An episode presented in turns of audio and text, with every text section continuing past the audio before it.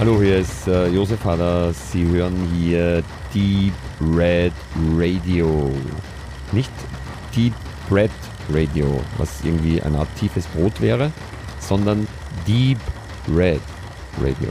Und äh, früher hätte ich gesagt, das ist genau der richtige Sender, stellen Sie Ihr Radio nicht mehr anders ein, aber das hat ja in dem Fall keinen Sinn.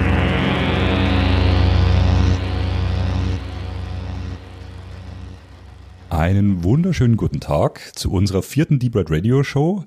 Ich bin der Stefan, an meiner Seite sitzt der Benedikt und der Tobe, der Angst hat, wir schaffen das zeitlich nicht, wir geben Gas. Wir haben wieder viele Medien für unsere Medienschau.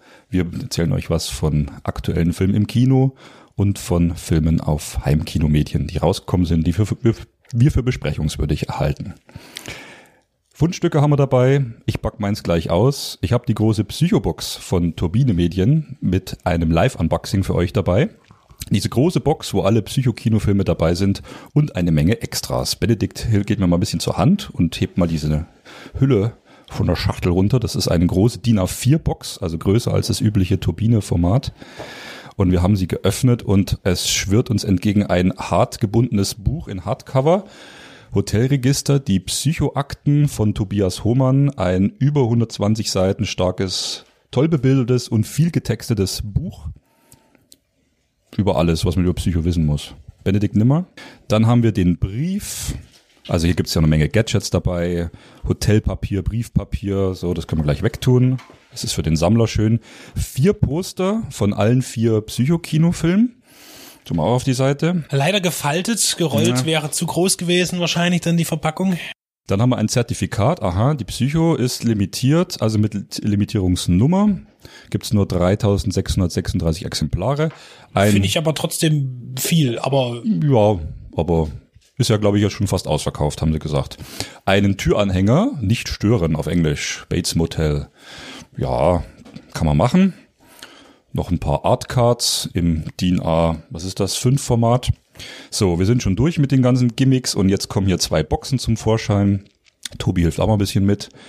Kann man raus, da sind vier Blu-rays drin, die Psychofilme Teil 1 bis 4. Das Besondere ist eben, dass Teil 1 erstmalig weltweit äh, unzensiert drauf ist. Was ist denn da jetzt genau? Ja, das, das, das, ist immer die Frage, wie viel länger sind nur ist der drei, Film drei Mikrosekunden. Also es gibt die Szene, wo Janet Lee am Anfang sich für, für einen Bruchteil länger den BH auszieht. Und natürlich sieht man ihre Brüste auch in der Fassung nicht ganz. Das ist mit drin. Norman schaut sich in einer zweiten Szene länger auf die Hände. Er schaut länger das Blut an, äh, das ja in Schwarz-Weiß auch noch nicht rot war und dann äh, Arbogast, der auf der Treppe erstochen wird, was ja dieser, dieser erste große Schockmoment im Film ist, da wird ein bisschen länger auf ihn eingestochen. Das sind Szenen, die gab es mal in einer deutschen TV-Fassung früher, also das kam auch bei Facebook-Posts rum. Viele hätten das früher auch schon aufgenommen und sich vom Fernsehen aufgenommen, aber die war noch nie in HD offiziell von Universal restauriert und freigegeben. Ja, und die fleißigen Männer von Turbine Männer und Frauen, ich kenne nur Männer bei Tomide, äh, haben sich da rangemacht und haben auch den Ton restauriert, haben das alles angepasst. Also ich sag mal, es ist ja schon ein wichtiger Film, Hitchcocks Psycho und auch Psycho 2 ist ein toller Film. Und auch der dritte, den finde ich auch den gut. Den kenne ich noch nicht. Ja. Er selbst inszeniert hat. Ja, ja. Äh, der ist auch gut. Also die, die, die drei Filme haben wirklich eine hohe Qualität für mich. Die sind alle für sich anders natürlich kannst du Psycho 1 nicht mit den beiden Sequels äh, vergleichen, aber die sind, sind gute Genrefilme. Sehr atmosphärisch und dann natürlich auch zunehmend brutaler. Genau, also beim zweiten war ich schon ganz erstaunt. Ich meine, der kam ja 23 Jahre nach dem ersten Teil erst raus. Ne? Von Richard Franklin war der. Und erst dann ging das los, äh, dann nochmal drei Jahre später Psycho 3 und dann Mick Garris, ja, der hat den vierten gedreht 1990. Das war ein TV-Film. Hm. Sind aber alle in HD mit äh, HD Master Audio hier restauriert, also vorbildlich enthalten. Also für Fans auf jeden Fall zugreifen. Ich muss sagen, jetzt hm. für die Neuanschaffung, wenn man die Filme noch nicht zu Hause hat, ist diese Box des Preises um die 120 Euro oder 30, was er im, im Verkauf kostet, hm. absolut in Ordnung. Also dafür, für den Preis hätte ich die Filme nicht schon irgendwie da. Hm hätte, würde ich mir die Box auch kaufen, mhm. weil ähm, da muss ich sagen, das ist ein, ein berechtigter Preis für die Masse an Informationen und Filmen, die man hier bekommt. Also bloß noch ganz kurz abschließend bei diesen vier Blu-rays der Kinofilme sind ein Haufen äh, Behind the Scenes, Making-ofs, Audiokommentare. Also jede Blu-ray ist da auch nochmal vollgepackt. Dann gibt's eine zweite Box, also zweite kleine Box da drin. Da ist dann nochmal vom ersten Psycho von, von Hitchcock die deutsche Fassung drauf, mit diesem Brief, den sie in der deutschen Fassung eingedeutscht eingeblendet haben. Also auch das haben sie extra nochmal auf eine Blu-ray ge gepackt. Ähm, dann gibt's noch ein Interview äh, mit Holger Kreimeier äh, über Asynchron, also die deutsche Stimme von Anthony Perkins, deutsche Super 8-Fassung. So, dann gibt's das Remake von Gus Van Sant, das ist auf einem extra Blu-ray drauf. Dann gibt's Bates Motel, den habe ich gestern noch angeschaut. Das ist auch ein, glaube TV-Film von 87 mit äh, Bud Cord. Den habe ich äh, einmalig nur gesehen bei äh, The Life Aquatic with Steve Zissou von Wes Anderson, die Tiefseetaucher mit Bill Murray. Da spielt er mit. Und der, der spielt hier so einen, so einen Zögling von, von Norman Bates, der jetzt wieder ins Bates Motel nach dessen Tod rein darf. Und der Film, äh, meine Frau hat es auch gesagt, ist zwischen gruselig und so unfreiwillig krass komisch. Also weiß nicht, ob du bei einem Film lachen sollst oder, oder, oder Spannung. Also der ist, ist skurril, der Film, ganz skurril. Also für Fans, ja, unbedingt angucken. Dann noch zwei Dokumentationen. Psycho Legacy äh, von 2010, also eine relativ aktuelle Doku noch und 7852 äh, von 2017, die habe ich auch angeschaut, die geht eine gute Stunde. Ähm, da äh, Guillermo del Toro wird interviewt, ich glaube äh, Elijah Wood, alle kommen zur Sprache, alle von heute, Eli Roth, den wir alle nicht mögen, alle sagen nochmal, wie wichtig Hitchcocks Film war. Kann man machen, wunderbar. Also insgesamt massig Stunden an Bonus. Das soll es zur Psychobox gewesen sein. Dann werfe ich noch ganz kurz hinterher, was habe ich vor kurzem gesehen? Jeremiah Johnson. Ich habe auf Schnee gewartet, um den Film gucken zu können und das war dann endlich soweit. Ähm, The Revenant ist ein guter Film, keine Frage. Aber gesehen haben sollte man Jeremiah Johnson mit Robert Redford und von Sidney Pollack, denn dieser Film ist wirklich auch eben Trapperfilm und auch hier hat Robert Redford ziemlich viel auf sich genommen, vermutlich nicht ganz so viel wie Leonardo DiCaprio bei den Dreharbeiten, aber dennoch finde ich diesen Film sehr sehenswert. Er ist von 1972 und deswegen, The Revenant war für mich in dem Fall jetzt nichts Neues irgendwie. Ich, ich musste permanent immer an Jeremiah Johnson denken. Und ja, das ist ein kleiner Trapper-Western, der auch sehr intensiv ist und auch ein bitteres Ende in sich birgt. Möchte ich gerne empfehlen, ist auf Blu-ray überall erhältlich von Warner Home Entertainment. Wir haben Februar und deswegen gucken wir in die aktuelle Ausgabe der Movie Star von 1988 und die habe ich hier mitgebracht. Es wird so sein, dass wir jetzt jeden Monat uns den jeweiligen Jahrgang, äh, den Monat anschauen von 88. Den habe ich bis Dezember da. Und heute auf dem Cover, was haben wir denn auf dem Cover heute? Wer, wer, wer begrüßt uns? Mia Nigren. Kenne ich nicht, sieht fantastisch aus. Hat Comeback, ein Comeback steht da drauf. Comeback für Erotikstar. Hm. Ähm, es ist so, dass tatsächlich hier äh, für 3 Mark 50 West, ja, müssen wir nochmal dazu sagen, äh, mir fiel sofort auf der hervorragende Film, wo habe ich ihn gleich wieder? Genau, äh, Commando Tiger Shark. Also äh, habe ich noch nie von gehört, keine Ahnung, von Emmett Alston inszeniert mit Mike Stone in der Hauptrolle. Ganz toll. Anbieter VPS Video. Also das scheint mir so ein Vietnam-Kriegskampfsport-Vehikel zu sein. Möchte ich gerne sehen irgendwann. Ansonsten, was ich ganz toll finde in der Mitte, äh, das, da wird ja auch mit geworben, das wäre jetzt ja ganz neu mit, mit Plakat Edition, ja. Und hier sind echt, äh, auch A4-Größe, richtig hart Cover-Pappen und zwar, ähm, ja, Plakatmotiv von Platoon. Äh, hinten gibt's da noch ein bisschen Informationen zum Inhalt und so weiter. Äh, und auch eine Bewertung sogar, warum auch immer. Und dann natürlich noch auf der Suche nach dem goldenen Kind, ein sehr unterschätzter Fantasy-Film, wie ich immer finde. Äh, ich finde ihn extrem lustig, komischerweise einer von Eddie Murphys Besseren. Und dahinter gleich noch Karate Tiger 2 wird angepriesen. Ähm, ja, ist auf jeden Fall aufgefallen, ziemlich brutale Bilder drin von Zombie 2. Sieht man schön blutige Köpfe. Äh, man hat sich ja noch ein bisschen was getraut. Übrigens, ähm, Brüste waren ja auch immer ganz viel drin in der Movie Star, habe ich jetzt beim Durchblättern gesehen. Mhm. Da Aber war hallo. immer der, der, der Bildbestimmer war sehr zeigefreudig. Hm, also gerade aktuelle Werbung Tanze Teufel 2. Meintest du jetzt Zombie 2 oder Evil Dead 2? Zombie 2 ist auch drin. Auch hinten. Drin. Ja, genau. Ja, eine, eine bunte Mischung, was so kommt. Videomarkt und Kino. Was kommt denn noch gerade? Was ist interessant? Die Katze hast du dich vor uns äh, herrlich amüsiert über das ja, Foto, ne? Mit Schimanski, genau. Da gibt's 50 Videokassetten zu gewinnen und äh, Chemie steht mit der, mit der MG drunter. Klasse. Was gibt's denn hier noch? Das ist doch Michael Caine. Den hatten wir doch letztens erst. In Dress to Kill. Naja, Also wir wollen jetzt mal hier, äh, vor allen Dingen, was ich toll finde, ist auch wieder die, die Werbeanzeigen, die jetzt in der Zeitung selbst gar nicht so viel sind, muss ich sagen, aber hinten drauf ist eine mordsgeile Marlboro-Werbung. Oh, die ist gut. Die ist wirklich gut mit zwei Trucks. Tobe hatte vorhin schon gesagt, äh, Männer dürfen endlich wieder Jeep fahren. Mhm. Äh, hinten mit, mit äh, äh, Ford Valley, John Ford Valley, also die, die berühmten Tafelberge aus Arizona oder auch immer die jetzt gleich wieder sind. Ich weiß es Ja, nicht. Das ist eine uramerikanische Werbung. Marlboro hatte doch im Kino, als sie noch äh, das damals gezeigt haben, immer die Cowboys, ne, die Western mit den Pferden, die in Zeitlupe durch die durchs, durch den Regen stapfen Ja. und alles abenteuerlich spritzt. Äh, ja, knallrote Trucks. Marlboro hatte immer schon ganz aggressive, durchdachte Werbung mit Freiheitsgedanken. Clint Eastwood, Ja, Heartbreak Ridge. Heartbreak Ridge ist auch drinne, natürlich, ganz wichtig. Also aktueller geht es nicht. Ich habe mich schon hier, äh, habe ich schon wieder dreimal Schwarzer Panther gelesen und zwar auch nicht äh, nicht nur Kommando Tiger Shark, nein, auch Kommando Schwarzer Panther ist mit am Start in dieser Zeitschrift. Unter Otto, der neue Film, ist David Cronenbergs Die Fliege ganz klein am Rande. Auch Ei. sehr fragwürdige Fotos bei äh, John Hustons The Dead. Also ich will gar nicht wissen, was hier. Nee, das ist Working Girls, ein Ach, Film Entschuldigung, von Lizzie Borden. Das ist auch schon wieder ein neuer Film. Ich wollte gerade sagen, John John Huston Also hat so man sieht daraus, wenn wir sagen, also es ist ein, ein, ein Mann äh, etwas gesetzterem Alters, weil er oben schon sichtbar Platte hat mit Kranz und die Frau, äh, durchaus hübscher und jünger, versohlt ihm mal mit der Pantoffel ordentlich den Hintern. Ich glaube, es ist eine Tischtenniskelle. Ach stimmt, Ja, stimmt, okay, machen wir weiter. Ping-Pong der Film wahrscheinlich. Tote Leben länger, wusste ich Ja, schon immer. to tolle Titel. und drunter Donald total verliebt, ganz klein. Ja, das ist auch die, die Videoabteilung. Äh, hier ist noch mal was aktuell raus. Der Glücksbärchi gibt's hier Videoshow zum Beispiel. Hier auch wieder ganz klar. Ganz viel Brüste, was Ganz viel, also wirklich, die gewesen? Movie Star war immer sehr zeige. Wir haben einen einen einen Setbericht zu Film The Moderns von Alan Rudolph. Ja, da hat man sich Mühe gegeben. Da war nämlich der Kollege Mark Hertling gewesen, scheinbar in Montreal. Ähm, also auf jeden Fall noch eine schöne Reportage. Bunt gemischt, möchte ich sagen. Auch hier, äh, den habe kenne ich auch nicht, würde mich auch interessieren. Quiet Cool. Ja, er sieht nach einem interessanten Actionfilm aus. Aber auch das ist mir nicht bekannt. Ja, die Nacht der Abenteuer finde ich ganz toll. Ist ein ganz toller Jugendfilm. Den habe ich auch zu Hause von Chris Columbus. Äh, ja, das ist äh, eine ganz wilde Odyssee durch Chicago, glaube ich, oder Detroit, eins von beiden.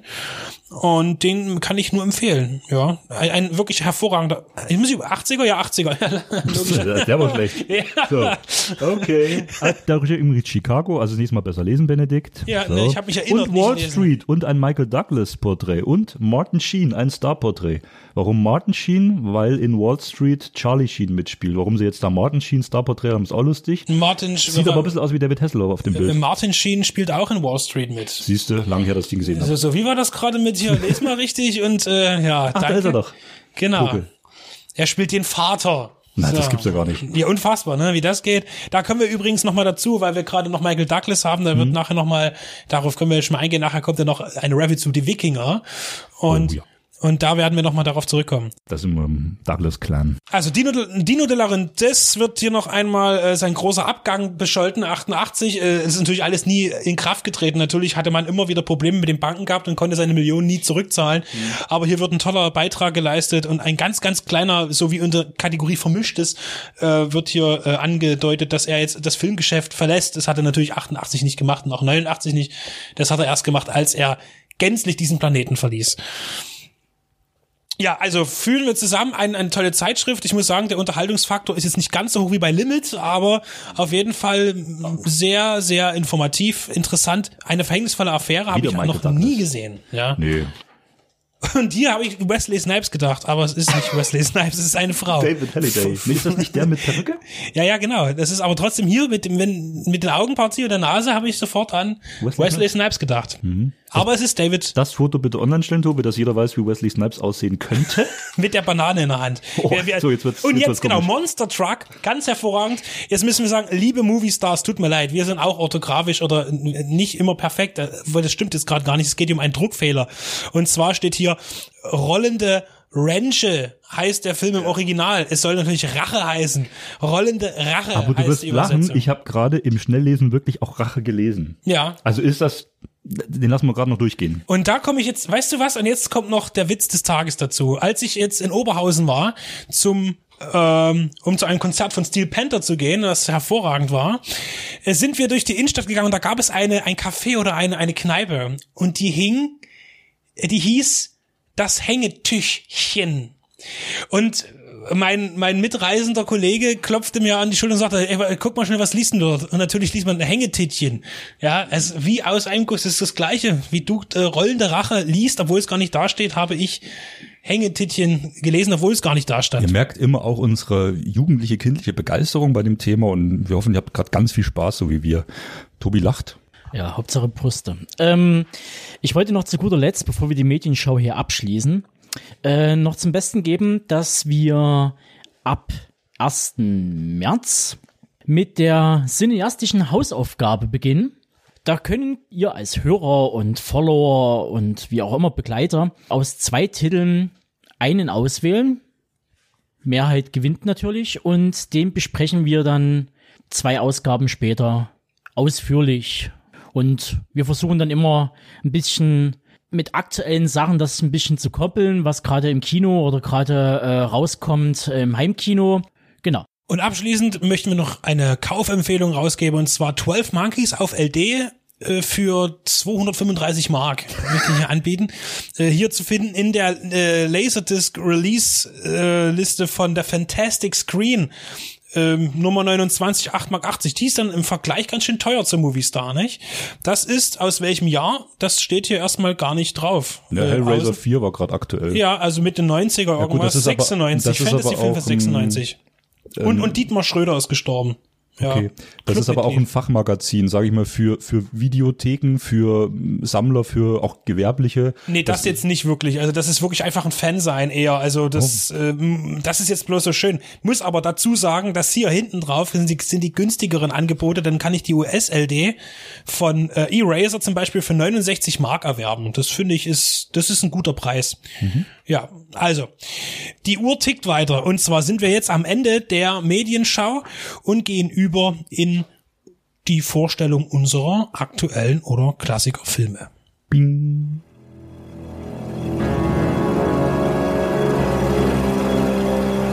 Coming soon to a theater near you. Alita Battle Angel ist im Kino und ich habe ihn mir angeschaut in 3D. Etwas, das ich sonst eigentlich nicht tue. Also ich wähle meistens die 2D-Variante, weil diese 3D-Konvertierungen mir immer nichts bringen. Also ich sehe da jetzt nichts Besonderes und ähm, bei Alita steht aber auch James Cameron mit dahinter und da dachte ich mir, da könnte sich das 3D möglicherweise lohnen und das hat es auch. Grob zum Inhalt. Alita basiert auf einem japanischen Manga von Yukito Kishiro, wurde auch 1993 vertrickfilmt in einem etwa einstündigen Werk und nun hat es sich James Cameron die Rechte einst gesichert und den Film aber nicht selbst umgesetzt als Regisseur, sondern Robert Rodriguez eingesetzt an dieser Stelle, was mir etwas Bauchschmerzen bereitete. Aber wie ich gerade versprach, komme ich jetzt erstmal kurz zum Inhalt. Grob zusammengefasst geht es um ein mutmaßlich aus Schrott zusammengebautes jugendliches Cyborg-Mädchen, das nach ihrer verloren gegangenen Identität sucht. Und dabei erhält sie eine wichtige und revolutionäre Rolle im Kampf gegen die Unterdrücker eines dystopischen Systems in einer fernen Zukunft. Robert Rodriguez ist für mich nicht wirklich so ein ganz toller Regisseur. Ich mag sein El Mariachi, aber bereits später auch als Produzent war ich nicht immer so überzeugt von dem, was er gemacht hat. Ist eben eine Geschmacksfrage. Und ich habe aber in Alita das Gefühl gehabt, dass es, dass gar nicht so viel Robert Rodriguez in diesem Film drinsteckt. Tatsächlich spürt man Cameron immer wieder, der auch das Drehbuch mitgeschrieben hat. Und eigentlich ist wirklich Cameron scheinbar federführend gewesen. So stelle ich mir das vor. Ob es so gewesen ist, weiß ich nicht. Aber eines kann ich schon mal sagen. Es ist seit langer Zeit der erste wirkliche Mega-Budget-Film, also 170 Millionen Dollar hat er ungefähr gekostet, der wirklich auch genau danach aussieht. Das heißt, natürlich ist die Action komplett aus dem Computer am Rechner entstanden und wer mich kennt, der weiß, dass das nicht ganz so mein Fall ist, aber hier passt es und hier wurde es auch sehr gut programmiert. Der Film sieht teuer aus und das war er auch. Das ist eben etwas, das bei jetzt den letzten Marvel-Produktionen oder DC-Produktionen nicht der Fall war. Die Filme waren teuer, aber sahen eben nicht danach aus, weil eben an Special Effects nicht gründlich gearbeitet wurde oder andere Sachen. Natürlich steht an vorderster Front dieses Performance Capture Verfahren. Das heißt, die Darstellerin Rosa Salazar, die die Alita spielt, verkörpert, ist komplett aus dem Computer gezaubert. Und sie ist aber auch, und das ist wirklich gut gelungen, die menschlichste Person von allen in diesem Film. Sie sticht also jeden menschlichen Schauspieler aus. Das heißt, sie ist komplett computeranimiert und alle anderen Schauspieler sind größtenteils tatsächlich menschliche Schauspieler. Sie schafft es wirklich, diese Figur eine Herzlichkeit zu erzeugen. Man verliebt sich wirklich in diesen Charakter einfach. Er ist charmant, naiv, unschuldig und wunderschön, hat auch kleine Macken und das, äh, diese, diese Menschlichkeit zeigt sich gleich am Anfang in einer Szene, wo sie erwacht und ich weiß, wer sie ist und, und wo sie ist, aber sofort ins Leben stürzt und so lebensfröhlich ist und zum Beispiel gleich nach dem Erwachen im Bett sich anschaut, was bin ich eigentlich und äh, auch dann, und das ist so ein, so ein schöner humanoider Moment, unter die Decke guckt, was ist denn da drunter, wie ist denn bei mir unten rum, was, was ist da? Und das ist so gut gemacht, dass man sofort in diese Figur reingezogen wird und sie überzeugt. Und deshalb ist der Film auch glaubwürdig. Auch wenn er fast zu 90 Prozent aus dem Computer kommt, ist der Film glaubwürdig. Und hier denke ich wirklich, dass vor allen Dingen die Mitarbeit von James Cameron dafür, dazu geführt hat. Das 3D ist übrigens auch wirklich gut gelungen. Also das war mal wieder wirklich ein 3D-Erlebnis. Die Effekte sind eben nicht so hau drauf mäßig gemacht. Gibt es auch, aber nicht vordergründig. Tatsächlich geht es hier um Tiefenwirkung, die tatsächlich auch erreicht wird. Das Ganze ist ein einfach wundervolles Science-Fiction-Abenteuer. Ich möchte fast Märchen sagen das Emotionalität in sich hat. Es ist ein Blockbuster, bei dem ich mal wieder was gefühlt habe. Und genau diese Atmosphäre, diese Stimmung, die hier vorherrscht, ist das, was beispielsweise Ready Player One dringend gebraucht hätte, nicht hatte und deshalb auch für mich kein Film ist, der, der mich ergriffen hat, obwohl er das Zeug dazu gehabt hätte. Das, diese, diese umgekehrte Pinocchio-Geschichte, die hier erzählt wird, ist einfach wunderbar jugendlich und hat dennoch aber, der Film ist ab zwölf, ziemlich harte Sequenzen drin. Äh, vor allen Dingen auch thematisch befindet man sich auch hier bei Rollerball. Es gibt da so ein ganz gefährliches Spiel, wo eben auch ein Ball auf Rollschuhen und äh, man tut den Gegner schubsen und zerstören. Das ist so das große Gladiatoren-Ding. Äh, in dieser Dystopie übrigens, wo eigentlich mh, die gar nicht so schlecht ist. Eigentlich ist sie wie heute. Die Großen unterdrücken die Kleinen, aber die Kleinen haben trotzdem ihr, ihr Leben und kommen gut damit zurecht. Das heißt, eigentlich geht es den Leuten da immer irgendwie gut. Damit meine ich jetzt die allgemeine Bevölkerung, nicht die Probleme, die Alita für sich lösen muss. Und es gibt eben dieses große Rollerball-Ding. Es ist genauso ähnlich wie auch ähm, bei die Jugger oder ähnliches, nur eben auf einem höheren Niveau. Es steckt ein bisschen Verhoeven drin, finde ich, so im Bereich Total Recall. Es ist AI drin, es ist Elysium drin und dennoch hat es alles eine sehr jugendliche und einfache Note, die mitreißend ist. Es gibt wirklich tolle Action-Szenen, es ist schnell erzählt, die Charaktere, alle, egal ob böse oder gut, gehen einem nahe. Das heißt, sie sind wirklich da, man, man, man hat Verlustängste, hoffentlich passiert denen nichts. Und das ist es, was ein Film braucht. An der Kamera, Bill Pope, fand ich großartig, äh, Darkman Armee der Finsternis Matrix hat viel Genre gemacht. Also hier hat man auch gutes Personal zusammengekratzt. Äh, von Junkie XL kommt der Soundtrack. Der ist mir jetzt nicht so riesig aufgefallen, aber gut. Was ich toll finde, Jeff Fahey hat eine kleine Rolle. Das ist auch wieder ein Herzensding für mich. Der kam wahrscheinlich über Rodriguez mit rein, weil die ja mal was mit, miteinander schon gemacht hatten. Äh, und da bin ich jetzt nochmal bei Rodriguez. Also ich kenne, muss zugeben, ich kenne seine Kinderfilme nicht, die er gemacht hat. Ich weiß nicht, wie er da stimmungsmäßig arbeiten kann. Aber das hier ist ein ganz anderes Niveau. Und ich glaube, das ist auch die größte Produktion, die Rodriguez je inszeniert hat. Mit 170 Millionen Dollar, das ist schon eine ganz schöne Stange Geld und ich denke, das hätte er auch nicht gekriegt, wenn nicht Cameron dahinter gewesen ist. Wie jetzt Cameron zu Rodriguez kommt, das weiß ich auch nicht, kann ich mir irgendwie nicht vorstellen, was die beiden für äh, Verknüpfungen haben. Auf jeden Fall ist ein hervorragender Unterhaltungsfilm daraus geworden. Ich sage jetzt hier, und das meine ich ernst, es ist der beste Blockbuster, den ich wirklich seit fünf Jahren gesehen habe. Und da nehme ich jetzt Filme raus wie von Villeneuve, die äh, ja nicht auf diesem Blockbuster-Konzept arbeiten, sondern ich rede wirklich von bunten Unterhaltungsfilmen, Comic-Verfilmungen, Fantasy, Science-Fiction-Streifen, sowas in der Richtung. Das hier ist für mich das Beste. Ich bin wirklich euphorisch, weil der Film mich mitgenommen hat. Und selbst ein Christoph Walz,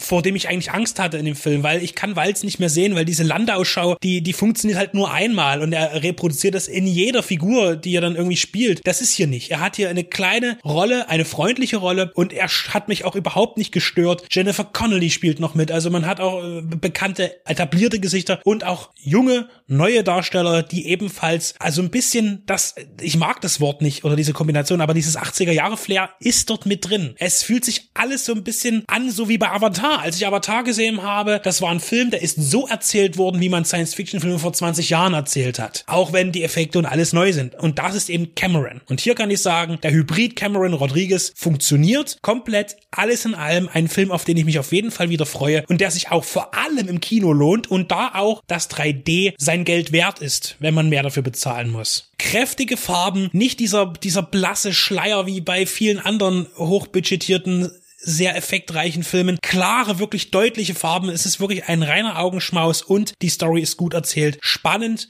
liebevoll, einfach wirklich Wohlfühlkino. Und vor allen Dingen eben wirklich ein Film, der technisch überzeugt, was bei mir lange nicht mehr der Fall war. Würdiges Eventkino. Mich hat er euphorisiert und ich hoffe euch auch. Da bin ich mir ziemlich sicher. Also ab ins Kino, solange er noch drin ist. Denn auf dem Heimkinomarkt wird das Ganze weniger eindrucksvoll ausfallen.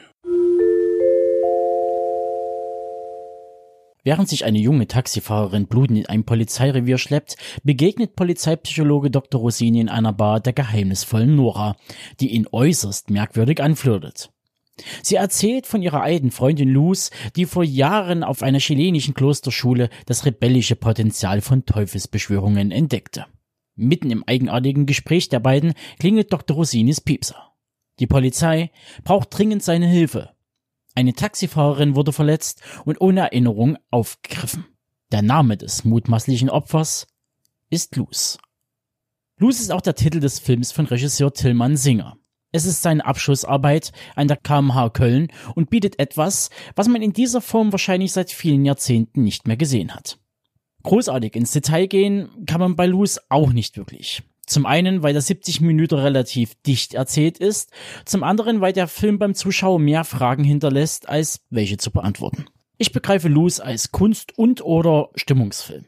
Gebettet in die Optik der 70er und 80er Jahre mit reichlich Filmkorn, unsauberem Bild, verblassten Farben und wenig Tiefe, dafür mehr Fläche, wie man ihn in analog gedrehten Filmen wie Mean Streets, Deutsch Hexenkessel von Scorsese oder in Stanley Kubricks Clockwork Orange findet und speziell der italienische Horrorfilm allen voran Dario Argento in seiner Hochphase spiegelt sich in Luz wieder.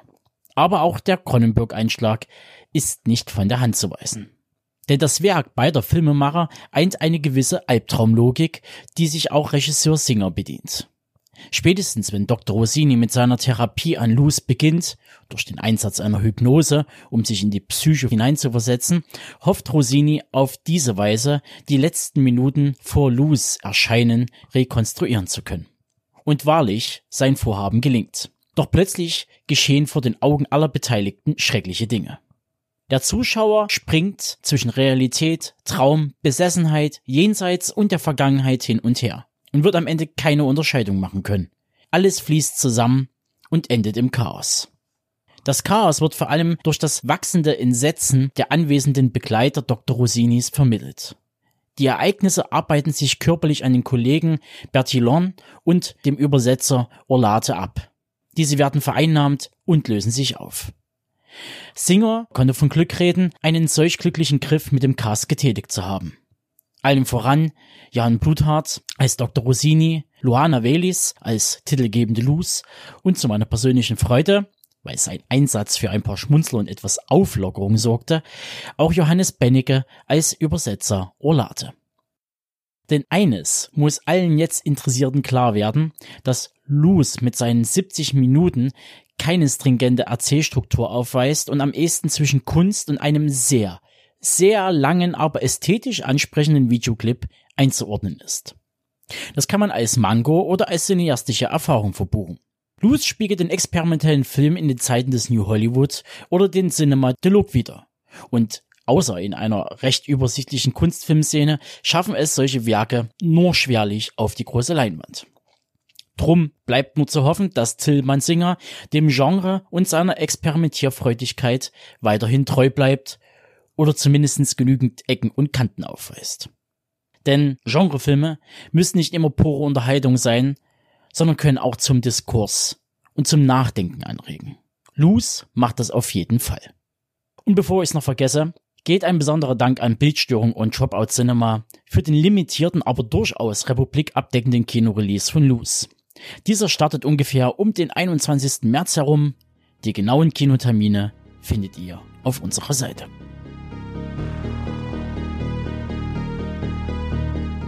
Hallo, hier ist der Benedikt von Deep Red Radio. Ihr hört gerade unseren Filmpodcast für die Liebhaber und Liebhaberinnen des Genre- und Independent-Kinos. Ja, uns gibt es seit nunmehr 2012 in verschiedener Besetzung, aber immer beständig und bieten euch ein umfangreiches Audioprogramm zu Spielfilmen, zu Serien. Wir haben auch Interviews für euch im Angebot, Specials, mal länger, mal kürzer ein buntes Programm. Was kommt aktuell auf Blu-ray und DVD raus? Nicht alles kommt in unser Portfolio, aber das für uns Wichtigste und Interessanteste. Schlechte Sachen, gute Sachen, was lohnt sich, was nicht und was kommt im Kino. Auch das haben wir im Auge, auch wenn wir nicht immer ganz aktuell sind und alles abgrasen. Wir kommen zu Wort zu den Sachen, die uns interessieren und hoffentlich auch euch. Besonders auch Randerscheinungen sind uns wichtig, Low-Budget-Filme und darunter. Filmkritik und Analyse sollen nicht Langeweile bedeuten, sondern auch ein bisschen Spaß machen. Und wir bemühen uns, stetig Information und Unterhaltung zusammenzubringen. Ob wir es nun alleine tun, in Einzelbesprechungen oder aber gemeinsam in unseren Shows.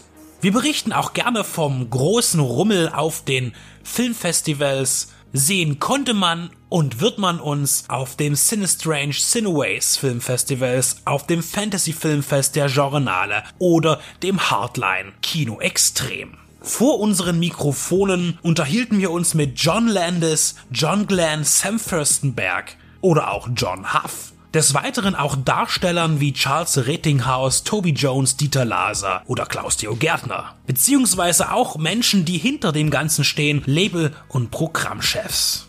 Wir möchten auch in der Zukunft mehr mit Gastautoren kooperieren oder mit kollegialen Blogs gemeinsame Sache machen. Dazu könnt ihr euch gerne bei uns melden, wenn ihr mitmachen wollt oder selber einen Podcast habt oder einen Blog und Interesse an einer Interaktion habt. Es geht uns allen um die Liebe zum Kino und zum Film und nicht um die Konkurrenz. Unser Team besteht aus Benedikt Wilken, Stefan Jung, Tobias Kloppisch und Maximilian Scholz. Wir sind kostenlos, aber nicht umsonst.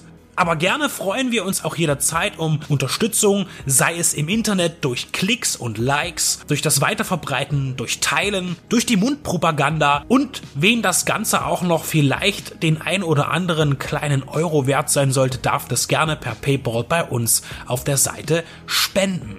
Denn wir sind nicht werbefinanziert, sondern wir finanzieren uns selbst. Das heißt, alles kommt aus unseren eigenen Taschen, aus unseren Erwerbstätigkeiten und das tun wir auch gerne. Nur jede Unterstützung wird begrüßt.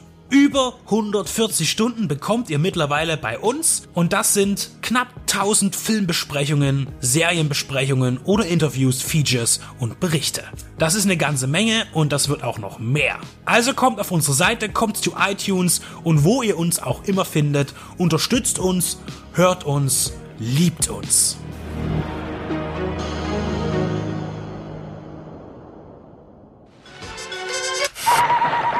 Thought. Don't want to see it. Coming on in 20 minutes. Can't wait around to see it.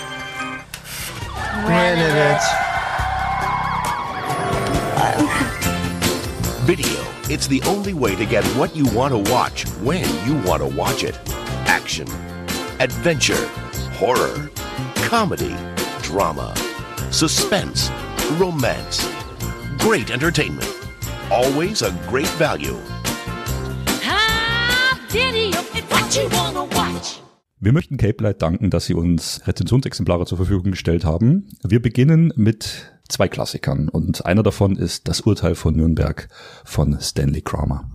Das Urteil von Nürnberg ist ein 193-minütiger epischer Film über die Prozesse in Nürnberg, die nach Ende des Zweiten Weltkriegs stattfanden und wo deutsche Richter verurteilt wurden, die während der Nazizeit ja scheinbar nur das Recht gesprochen haben. Es ist ein Film, der ja sag mal in die Psyche geht, in die Beurteilung von was ist Recht, nicht was war damals Gesetz im, im Dritten Reich, sondern was was ist Recht, was ist das Richtige, was die Menschen tun. Es ist ein starbesetzter Film mit ganz viel Schauspielgrößen und Spencer Tracy kommt in den Genuss, die Titelrolle des gealterten US-Richters zu spielen, der nach Deutschland kommt und eben über deutsche Richter in Deutschland zu urteilen. Diese deutschen Richter werden unter anderem gespielt von Burt Lancaster und äh, als Verteidiger der Richter, das war der einzige, der von den Nominierungen den Oscar abgeräumt hat, ist der deutsche Maximilian Schell, der sich wirklich hier in der Nebenrolle ja bis ans Limit spielt und auch diesen Wahn reflektiert, der damals in allen Menschen, so wird das auch immer wieder angedeutet, die im Dritten Reich gelebt haben, die sich von, von Nazis, von Hitler haben mitreißen lassen,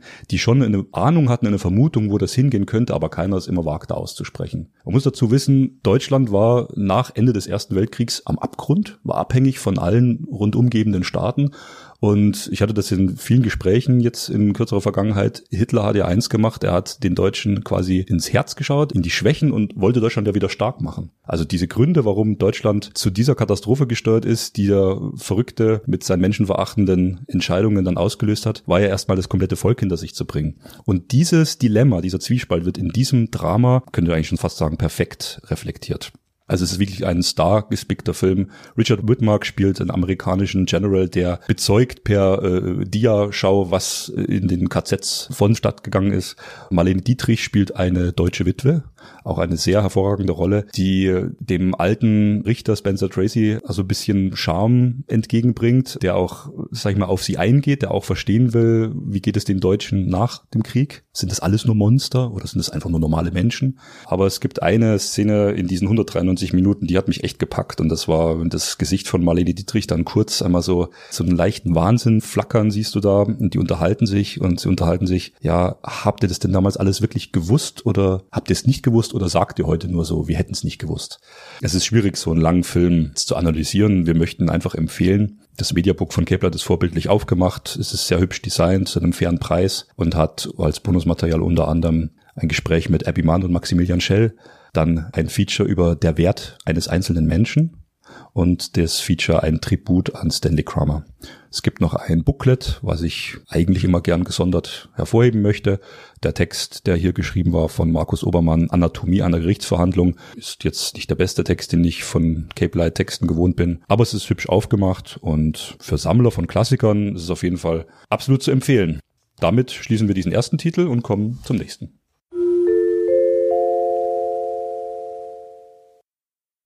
Von Ascot Elite Entertainment ist zurzeit The Guilty auf dem Markt.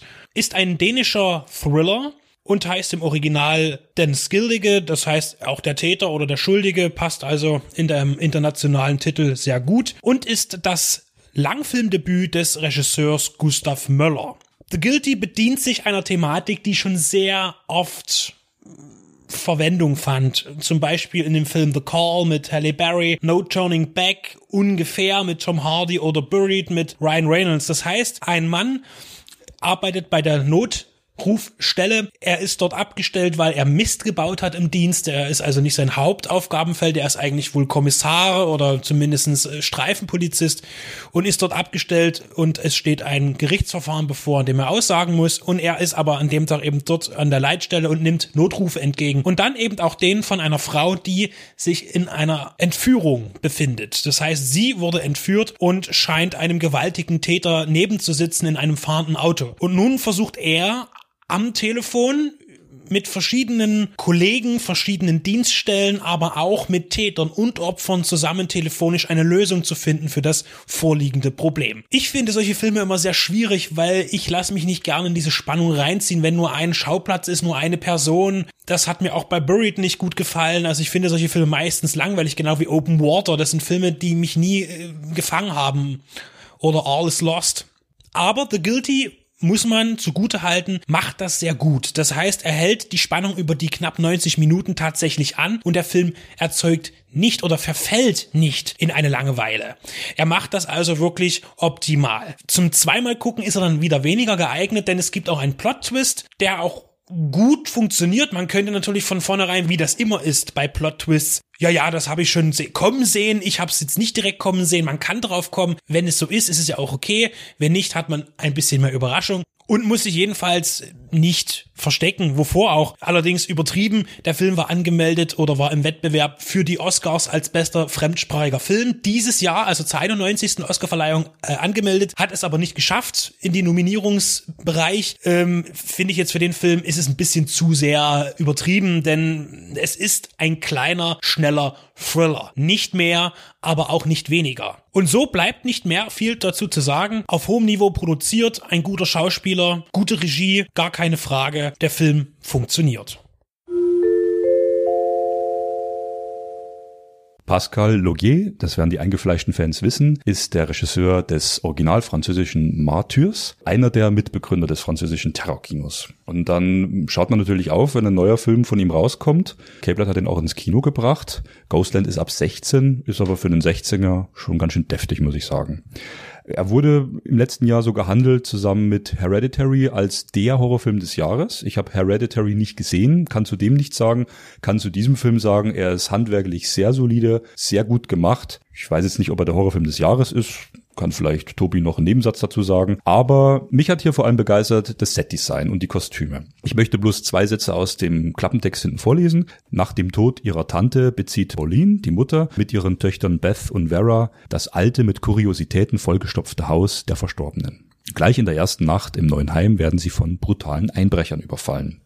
Cut. Und hier haben wir auch schon auf und ab da solltet ihr den Film selber ansehen, weil was dann losgeht, ist wirklich eine sehr beeindruckende Geisterbahnfahrt, wo auch Realitäten, Grenzen zur Realität und Traum verschwimmen, wo auch ein ganz kurzer Zeitsprung drin ist und wo die eine Schwester, die eigentlich die Hauptrolle spielt, am Beispiel ihrer Familie sieht, wie langsam alle so ein bisschen verrückt werden und sie in ihren Albträumen sich immer wieder in diese, diese Geisterwelt begibt. Es ist ein schöner Mindgame-Horrorfilm mit sehr harschen, brutalen Einsätzen von Terror. Also das, was man eben aus den anderen Filmen auch Frontiers oder meinetwegen Inside nicht in der, in dem Ausmaß gewohnt ist, dass einfach, sag mal, die Idylle, das Häusliche komplett durchbrochen wird von der Gewalt von außen. Es ist ein Film, den ich sehr erschreckend fand. Also ich bin jetzt nicht so der Horrorfan, der immer nur die harten Horrorfilme braucht, aber der war halt sehr gut gemacht, weil er nicht billig ist, weil er nicht auf die effekthascherischen Momente setzt, sondern sehr gut gespielt. Die Darstellerin, vor allem die Crystal Reed, spielt körperlich sehr intensiv.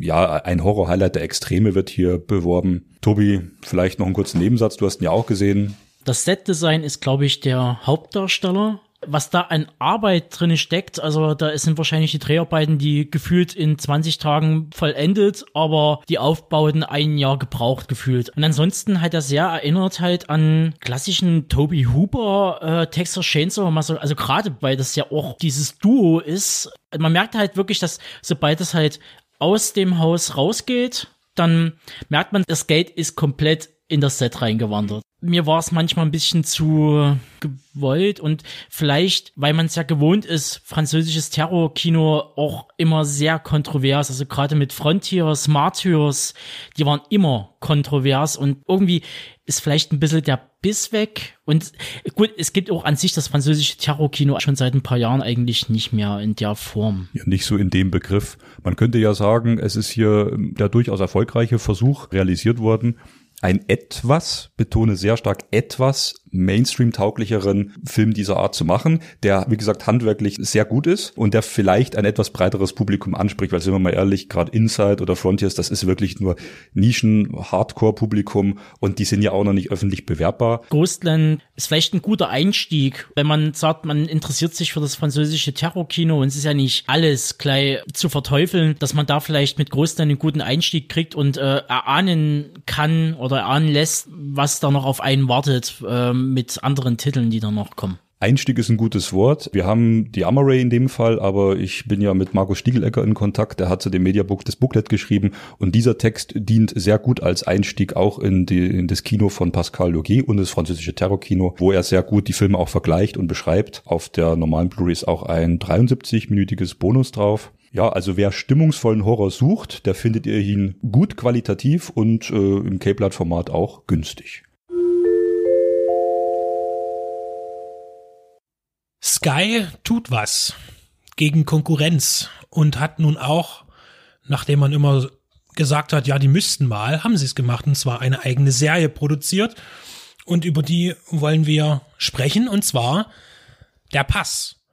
Eine deutsch-österreichische Produktion, ein Thriller, der sich im winterlichen Gebirge einen Schauplatz sucht und im Raum Salzburg und Berchtesgadener Land spielt starring Julia Jentsch als Kommissarin und ihrem österreichischen Partner Nikolas Ovtcharek. Wir haben uns jetzt darauf geeinigt, glaube ich, dass wir Ovtcharek sagen, denn es gibt auch noch eine andere Art und Weise, ihn auszusprechen, aber es ist alles erlaubt. Äh, Auch laut seiner eigenen Aussage ist Ovtcharek völlig in Ordnung. Und in der Tat äh, ist es ein acht Folgen umfassendes Werk und bedient sich eigentlich einem gängigen Motto. Der Serienmörder, der Psychopath. Ähm, aber ich finde, es ist alles sehr stimmungsvoll geraten. Und ich möchte jetzt zuerst mal an den Tobe überreichen. Kommen wir zum Format. Es ist wirklich gängig. Es hat es ja schon gegeben und zwar relativ populär die dänisch-schwedische Erfolgsserie Die Brücke, Transit in den Tod. Was ja dann wiederum auch ein Remake bekommen hat äh, auf amerikanischer Seite, The Bridge, äh, wo es quasi um die äh, Grenzbrücke zwischen Juarez und El Paso geht. Was dann wiederum auch ein Remake bekommen hat in Frankreich und da mit dem Eurotunnel, das hieß dann The Tunnel Mord kennt keine Grenzen. Und der Pass ist offiziell von den Motiven inspiriert, aber macht natürlich was völlig eigenes daraus. Und bevor ich an den Benedikt übergebe, zwecks der Verortung, hat es ja schon erwähnt, Österreich, Deutschland, man muss halt schon sagen, dass halt mehr auf österreichischer Seite agiert wird als auf deutscher. Da gibt es nämlich bloß an sich bloß zwei Handlungsorte. Das ist einmal dieses Münchner Verlagshaus und in Rosenheim die Außendienststelle sozusagen, ähm, die da kontaktiert wird. Ansonsten ist fast nur Österreich eigentlich. Es wird nämlich auf der Grenze von Österreich zu Deutschland direkt dort eine Leiche gefunden und nun ist die Frage der Zuständigkeit und es ist ein sehr, sehr, naja, symbolischer Mord vermutlich und daraus entspinnt sich dann eine Geschichte. Das heißt, es geht da ein bisschen um Krampus und so weiter. Das heißt, man vermutet hier irgendeinen Menschen, der einen mythologischen Hintergrund für sich hat und in der Tat verschwimmt dann vieles. Es gibt dann äh, Sektenthematik. Es geht auch viel um Politik, auch da aktuell. Ich muss, musste immer wieder an die aktuelle politische Situation in Österreich denken. Es gibt also dort diesen sogenannten Rechtspopulisten, der, glaube ich, so in die Richtung eben der HC Strache und so ähnlich geht mit äh, dem gleichen Duktus und so weiter, ähm, ist auf jeden Fall dort sehr aktuell gehalten und ich finde auch, dass es viel österreichischer ist als deutsch, was für mich aber schön ist, weil ich mag das ja. Möchte noch ganz kurz rückwirkend sagen und zwar fällt mir ein, Taxi nach Leipzig. Ebenfalls Thema, das war der allererste Tatort in den 70er Jahren und der behandelte auch einen Mord, der direkt äh, auf der Raststätte zwischen DDR und BRD eine, eine Kinderleiche gefunden wird und auch da die Frage ist, wie behandelt man das? Ist auch zum, zu, zu der Thematik des Ganzen. Gut, inhaltlich haben wir jetzt schon. Ich finde, der Film will ganz groß sein. Großes Kino. Das Format hat man gewählt. Äh, Die Serie ist in CinemaScope aufgenommen worden. Die Bilder sind stark, auch die Landschaftsaufnahmen, die hin und wieder sind. Es ist alles sehr kalt, sehr, sehr, sehr, sehr, sehr kontrastreich zwischen hell und dunkel. Finde ich sehr gut. Es ist ein sehr klares Bild und ähm, vor allen Dingen, weil eben auch viel Wald, winterlicher Wald und Schnee, das passt sehr gut. Also ich bin sehr zufrieden mit der Optik. Es gibt viele wunderbare Momente, die ähm, Stimmung machen, gerade aber auch ähm, die Momente, wenn eben Kommissar Winter, den Ovtcharek spielt, einfach äh, sein ganzes Auftreten ist eigentlich der einzige Grund, diese Serie zu schauen, diese, diese, diese Folgen. Denn er ist einfach wirklich 100 Jahre Kneipenkultur. Mit seinem Pelzkragenmantel, mit diesem Jackett aus den 90ern, das unrasierte, äh, dieser fette Wanst, dieser völlig äh, unhygienische Mensch eigentlich und unerträglich und diesen typischen, diese, diese Wiener Schnottrigkeit, dieses, dieses, ähm, mir geht's so schlecht und das ist alles in ihm drin und er, und das ist halt einfach, muss man ehrlich sagen, das ist der, der, der einzige Grund eigentlich fast, mir die Serie zu gucken, die prinzipiell nicht sch- schlecht ist, aber ohne ihn definitiv nicht so funktionieren würde. Das ist genau der Knackpunkt. Also äh, man kriegt da halt mit, das sind alles Leute, die kommen alle vom Theater zum Großteil und das ist ähnlich wie bei diesen, wie bei den britischen Produktionen. Man kann sich komplett drauf verlassen, wenn eine Produktion kommt, du hast astreine Schauspieler dort drin. Also da, da fällt niemand durch, selbst in der kleinsten Rolle. Und das ist auch hier so bei der Pass. Da merkt man halt wirklich, die Österreicher, die wissen, wie es geht, die wissen, wie das mit, die haben eine Verortung. Das ist ja das, was Dominik Graf ja damals den deutschen Genrefilm ja vor, äh, vorgeworfen hat. In irgendeiner deutschen Stadt wird eine amerikanische Stadt simuliert und so weiter und so fort. Und das ist aber, das ist Schwachsinn, das, das braucht's nie man muss es so machen wie die Österreicher, die so selbstbewusst sind und sagen, wir sind ein gewisser Schlag. Dann, wenn man halt solche Produktionen sieht, wie halt das Finstere Tal oder, äh, oder Sehen Tunchi von Michael Steiner oder so, ähm, dann kriegt man halt mit, das funktioniert auch. Und da muss man vielleicht auch das Rückgrat haben und sagen, okay, äh, wir verorten das. Und dann kommen wir halt zu einer Sache, die halt, was du halt meinst mit Ovtcharek trägt die Serie. Und das ist genau der Punkt. Äh, seine Kollegin, äh, gespielt von Julia Jentsch, das sind acht Folgen. Und ab der Mitte steigt quasi Ovtcharek aus seinem Loch kommt er raus, er öffnet sich langsam, er hat ein Traumata, was er aus seiner, aus seiner alten Dienstzeit mitbringt, ein Fall, der schiefgegangen ist bei der Lösung. Das Opfer ist gestorben und er entwickelt eine neue Obsession, muss man ja wirklich so sagen. Mit dem neuen Fall, mit diesem Krampus-Killer, wie er dann genannt wird von der Münchner Presse. Und Julia Jentsch im selben Atemzug fängt als energische, schon zielstrebige äh, Kommissarin, tritt sie auf, die weiß, was sie will, die ist in ihrem Job firm und, man merkt aber, sie fällt in das Loch, was Ovtcharek gerade verlassen hat, rein und ihr passieren dann ein Fehler nach dem anderen, was sehr frustrierend für mich als Zuschauer war, weil ich gerade so mm, das Gesicht zur Faust geballt. Aber im Großen und Ganzen, wie gesagt, die Serie war ein voller Erfolg. Die Serie lässt sich gut schauen und deshalb wurde jetzt auch am 20. Februar bekannt gegeben, dass eine zweite Staffel folgt. Wie diese aussehen wird, wer da dabei sein wird, Schulterzucken. Ich, ich, ich habe dieser, dieser Info mit einem mit einem etwas tränenden Auge ähm, gegenübergestanden. Aber ja, gut. Ähm, Sei es drum. Benedikt, das abschließende Wort. Auf jeden Fall hat man hier richtig gehandelt. Man hat groß aufgefahren, Sachen, die nicht notwendig gewesen wären, wozu man Hans Zimmer jetzt braucht, um diesen relativ unauffälligen Soundtrack zu äh, produzieren, ist natürlich fraglich, aber es ist ein Name, man hat nicht gespart. Das sieht man auch. Rundum finde ich ein gutes Fernsehergebnis für den Privatsender Sky. Ob man sich dafür jetzt unbedingt Sky zulegen muss, ist eine andere Frage. Wird vielleicht auch irgendwann extern für den Heimkinomarkt ausgewertet. Aber auf jeden Fall geht es in die richtige Richtung und Sky muss mehr davon machen, definitiv, um mithalten zu können auf den ganz vielen neuen Streaming Diensten, die da noch kommen werden von allen Studios selbst. Irgendwann bleibt ja eben das Programm aus, wenn die großen Häuser Disney, Warner, Fox und so weiter, was ja auch wieder Disney wird dann und so weiter, ihre eigenen Streaming-Portale haben, wird es eng für den Unterhaltungsmarkt. Nur noch Sport zu machen, ist, glaube ich, nicht so effektiv. Deshalb mehr Produktion und wenn das jetzt der Startpunkt ist und das Niveau ist und die Qualität, dann sind das erstmal gute Aussichten. Also der Pass darf man sich anschauen, ohne Angst vor Langeweile zu haben. Wir kommen zu einem brandaktuellen Cape Light-Titel, Die Wikinger, ein Historien, Action, Epos, Drama, was jetzt auf Mediabook neu rausgekommen ist. Für Sammler sicherlich erste Sahne. Benedikt und ich möchten euch ein bisschen was über diesen farbfrohen, stargespickten Klassiker erzählen. Ist ja so, dass in den 50er Jahren der Ritterfilm ganz groß im Kommen war, nachdem der Piratenfilm so ein bisschen abgegangen war, kam eben der nächste Kostümfilm Möglichkeiten eben mit dem Ritterfilm und der war Ende der 50er Jahre dann auch wieder ein bisschen abgegessen. Da war Ivanhoe, der Prinz Eisenherz, die Schwarze Rose, der Ritter von Falworth zum Beispiel. Und um dem jetzt wieder neue Impulse zu geben, hat man dann, denke ich, auf dieses Wikinger-Ding. Das, das war nämlich, er ist schon wie ein Ritterfilm, aber natürlich mit anderen optischen Reizen, obwohl es natürlich auch Schwertkämpfe gibt und äh, viele Kostüme.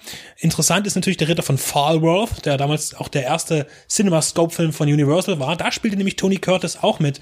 Und auch Janet Leith die ja verheiratet waren zu dem Zeitpunkt und unheimlich viele Filme zusammen gemacht haben. Mhm. Und die Presse war da total, das war so, jetzt hätte ich fast gesagt, Florian Silbereisen und Helene Fischer ist er auch nicht mehr, aber das war auf allen, auf allen Kassetten waren die drauf und das war ein Riesengeschäft. Und die beiden spielen in dem Film auch wieder mit. Ja, in den Wikingern. Und, oho, sie verlieben sich in dem. Ja. Also. Aber das stört Michael äh, Kirk. Ja, ich muss, Kirk Douglas. So. Ich muss ja sagen, ich mag ja Kirk Douglas. Also Spartacus, Kirk Douglas ist einfach, und der lebt ja noch, muss man sagen. Herzlichen Glückwunsch, Kirk, mit deinen 103, 104. Hast dich gut gehalten. Ähm, Kirk Douglas, äh, das war vor Spartacus, aber es war auch eine Kirk Douglas Produktion, die Wikinger. Also das war ja einer von denen, der konnte ja damals sogar Stanley Kubrick noch in seinen ersteren Jahren als Produzent überreden, etwas zu tun. Der hatte unglaublich viel Einfluss und Macht, Kirk Douglas. Und er hat auch Dalton Trumbo zurück aus der Berufsverbotszone Ja, geholt. korrekt. Ähm, das ist, äh, er hat ein absolut, und wenn man über, was da los ist, Orson Welles ist ja bei Die Wikinger zum Beispiel der, der Erzähler, ja, der nur einen ganz kleinen Part eigentlich am Anfang hat, äh, aber da auch, also er hatte Zugang zu den ganz Großen. Dreieinhalb Millionen Dollar hat der Film gekostet, das ist auch eine ordentliche Stange Geld für die Zeit, war dann aber im Kino in den USA dann nicht der, der Riesenhit, aber sieben Millionen hat er eingespielt, also auf jeden Fall seine Budget rein und weltweit mit 13 Millionen ja, ja, schon gut erfolgreich, aber nicht so der Überhit. Gedreht übrigens viel in Deutschland, äh, äh, in den Bavaria Studios. Unter anderem, äh, wo sie zum Beispiel ja auch gesprengte Ketten, Wege zum Ruhm ähm, und auch Enemy Mind dann später unendliche Geschichte gedreht haben. Und natürlich am am Walchensee gedreht, äh, im, im, im bayerischen schönen äh, Gelände. Ja, ähm, was ganz toll ist, äh, was ich am, am witzigsten finde, wir sind es ja schon gewohnt von Indiana Jones, dass Sean Connery als Vater von Harrison Ford äh, mit irgendwie 12 oder 13 Jahren Unterschied äh, nicht ganz hinhaut. Hier wird es auf die Spitze getrieben. Ernest Borgnine spielt Kirk Douglas sein Vater und ist aber anderthalb Jahre jünger. das ist nochmal eine ganz andere Leistung. Haben sie aber schön mit Bart und Maske hinbekommen. Also ähm, Ernest Borgnine spielt ja äh, Ragnar. Ragnar wäre jetzt die neue Wikinger-Serie. Vikings mag und kennt. Ich habe viel gesehen. Das ist auch Ragnar. Und ja, Kirk Douglas, wie du sagst, ist sein Sohn. Ähm, kahl rasiert, blondiert mit Löwenmähne und äh, auch ein bisschen hitzköpfig. Also er äh, spielt diesen, diesen, ja nicht Jugendlichen, aber doch den Leichtsinn und den Ehrgeiz eines jungen Mannes sehr gut, während Ernest Borgnine eigentlich bloß auf dem Holzton sitzt, säuft und sich amüsiert. Äh, und Ernest, Ernest Borgnine kann das halt. Äh, dieses, dieses laute Lachen, dieses breite Grinsen. Also, also als Wikingerkönig ist der aus der optimal besetzt. Das stimmt, der, der auch Ja. diese, die, diese Zähne, man sieht das ja immer, Ja. das ist dieses Typische für ihn. Ähm, äh, Michael Douglas, ich sage immer Michael, ist verrückt, aber das sehen sie aber wirklich sehr ähnlich. Kirk Douglas ähm, war ja zu, zum Zeitpunkt des Films um die 40, äh, spielt aber auch einen 20-Jährigen um und bei oder in der Mitte der 20er. Das äh, sind alles Sachen, die fallen auf tatsächlich, aber stören nicht. Und der Film, wie du sagst, ist unheimlich bunt. Ähm, es geht auch viel um Ehre und um Betrug und um Verrat. Also historisch ist der Film mal in der Kategorie jetzt nicht ganz so ernst zu nehmen. Äh, mit den Wikingern gegen die Engländer und so weiter. Aber auf jeden Fall ein bunter Mantel- und Degenfilm der etwas anderen Art, weil er auch vor allen Dingen im Vergleich zu den Ritterfilmen, die er ja so ein bisschen weiter in dieses Genre reingehen möchte, ziemlich brutal ist eigentlich. Es gibt viele brutale Szenen in dem Film, die für damalige Verhältnisse sicherlich ziemlich krass waren. Ja, da wollte ich jetzt gerade mal fragen. Also ich kann mich eigentlich bloß an zwei erinnern und die eine davon ist, das ist jetzt nicht so der harte Spoiler, ganz am Anfang, wie der Falke dem Kirk Douglas äh, das Auge auskratzt und er dann recht ikonisch mit fetter Narbe und dann mit so einer Augenklappe, auch, auch wieder Piratenfilm ähnlich, äh, durch den Film schreitet. Ähm, der Film lebt von seinen Bildern. Und wie du gesagt hast, wo er gedreht wurde, ich hätte jetzt fast getippt. Ich habe mich nie so gut informiert wie du. Der wird tatsächlich am skandinavischen Fjord gedreht. Ähm, die haben schön die Dörfchen nachgebaut, echt die Schiffe nachgebaut. Ich habe gezählt, drei verschiedene äh, Drachenformköpfe sind da vorne drauf. Dann wird hier durch, durch Nebel gefahren. Ähm, ist ein sehr stimmungsvoller Film. Und vergessen wir mal Janet Lee nicht. Die hat ja da noch lange Haare gehabt. Das war ein, zwei Jahre vor Psycho, was wir vorhin schon in der Medienschau hatten. Ähm, die sieht ja aus wie so eine, wie so eine Barbie-Puppe mit langen Haaren. Und äh, ja, Tony Curtis, wie gesagt, der sich dann in sie verliebt, der eigentlich geächtet ist. Äh, ach Der doch, heimliche Thronfolger Englands. Stimmt, ist in England sind die brutalen Szenen, wo die, wo die in den äh, Kerker geworfen die wurden. Hand auch abhacken. Es ist alles sehr, sehr rüde und brutal, wie die Zeit eben auch ist. Also ein sehr stimmungsvoller Film. Was ich noch Und sagen ich will, noch zu der Hauptdarstellerin, Sie noch, die hat diesen tollen Satz, wenn sie mit Tony Curtis, also mit diesen, Ja. mit den beiden Figuren, wo sie da sind und sich antasten, ein bisschen romantisch wird und, und er sagt, komm, ich, ich liebe dich und lass uns doch irgendwie und sie diesen tollen Satz sagt, das ist so genial, aber deine Seele ist heidnisch. Ja, also das, also es gibt auch viele Sachen, die halt wirklich äh, sehr ernst gemeint sind im Film, aber die auch zum Lachen anregen. Also es ist ein charmanter ähm, Historienklassiker, äh, stimmungsvolle Bilder, können wir euch wärmstens ans Herz legen. Viel Spaß mit die Wikinger.